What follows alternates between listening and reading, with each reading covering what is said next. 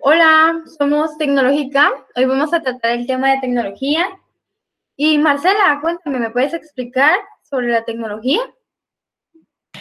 Sí, como muchos sabemos, la tecnología es una aplicación de un, de un conjunto de conocimientos y habilidades con el objetivo de facilitar los problemas de nuestra sociedad, eh, logrando satisfacerlas en un ámbito concreto.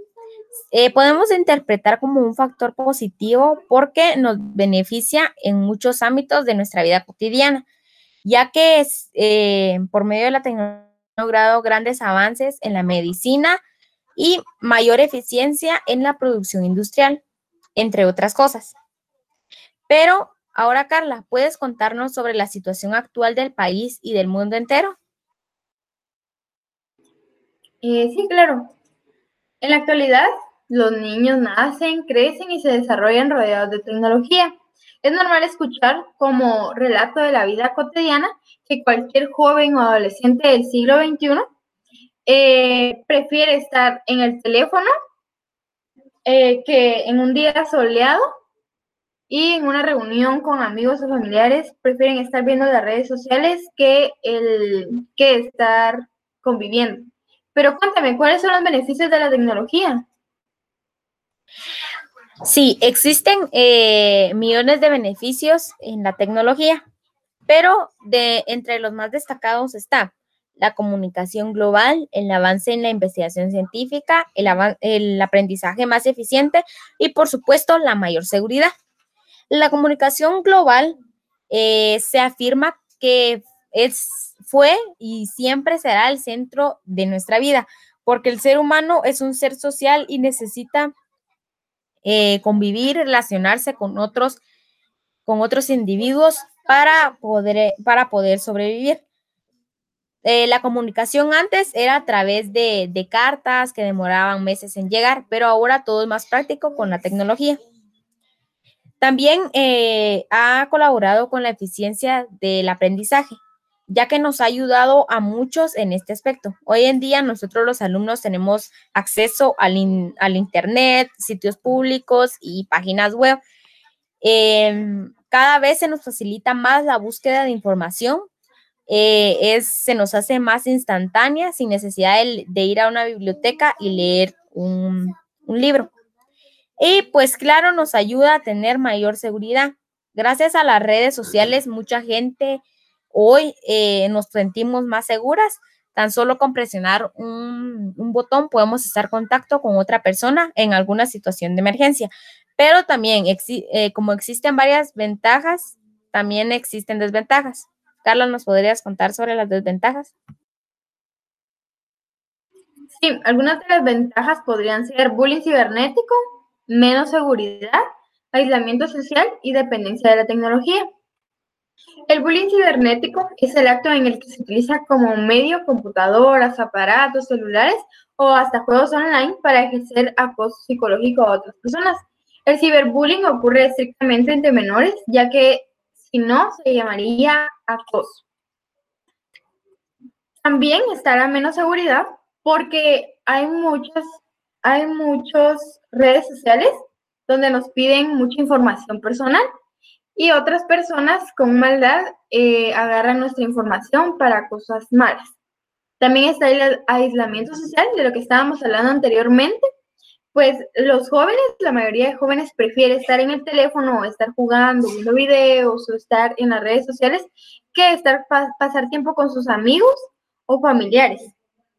También está la dependencia tecnológica. Pues la mayoría de personas cuando se va la luz o cuando se va al internet, se desesperan y no soportan estar sin internet o estar sin ver la, televisión o estar jugando algo. Pero es importante, es importante recalcar que una red social, por el simple hecho de, estar encontrar, o encontrarse en un dispositivo electrónico, nos, nos hace que dejemos cosas más importantes a un lado. Pero ahora vamos a continuar con una serie de preguntas. Marcela, dime, ¿con qué frecuencias te quedas conectado a Internet más tiempo del planeado? Eh, por ahora, eh, casi no me quedo, bueno, casi no pierdo mucho tiempo en el Internet, ya que eh, me roba mucho de mi tiempo y si lo utilizo es más como para poder realizar tareas, hacer investigaciones, reunirme con mis compañeras. Solo. Eh, Carla, ¿tú ignoras o evitas eh, otras actividades por quedarte viendo una película o una serie en Netflix? A veces sí, porque prefiero estar viendo alguna película o serie en cualquier em, red, pero prefiero estar viendo una película que ponerme a hacer algo productivo, tanto como tareas o ejercicio o cosas así. Pero cuéntame, ¿tú con qué frecuencia miras WhatsApp, Instagram? y posponiendo tu comida o un deber e irte a dormir. Eh, WhatsApp lo veo eh, durante todo el día, ya que es una herramienta muy útil para mí, para poder comunicarme con mis compañeras, eh, con mis papás, mis abuelos, en sí con mi familia y pues también me sirve para poder hacer videollamadas y poder ponernos de acuerdo con algo con mis amigas. Eh, ¿A ti te molesta que te interrumpan cuando estás utilizando el celular, Carla? La mayoría de veces sí me molesta porque a veces estoy muy concentrada en lo que estoy haciendo. A veces puedo estar viendo videos y quiero seguir viendo el video o estar jugando, pero me, son más las mayorías de veces que me molesta y a veces también no me molesta cuando me necesitan de mi ayuda o cosas así. Pero dime, ¿tú prefieres ¿Tú prefieres comunicarte a través de la tecnología que en persona?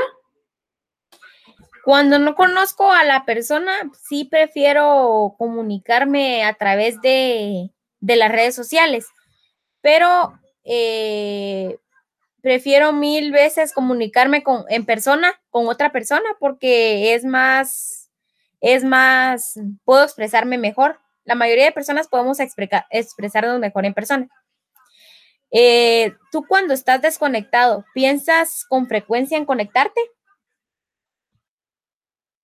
Normalmente sí. me pasa cuando me voy de viaje y casi no hay señal o internet me pongo, preferiría estar conectada que estar en ese momento y no tener como acceso a mis redes sociales.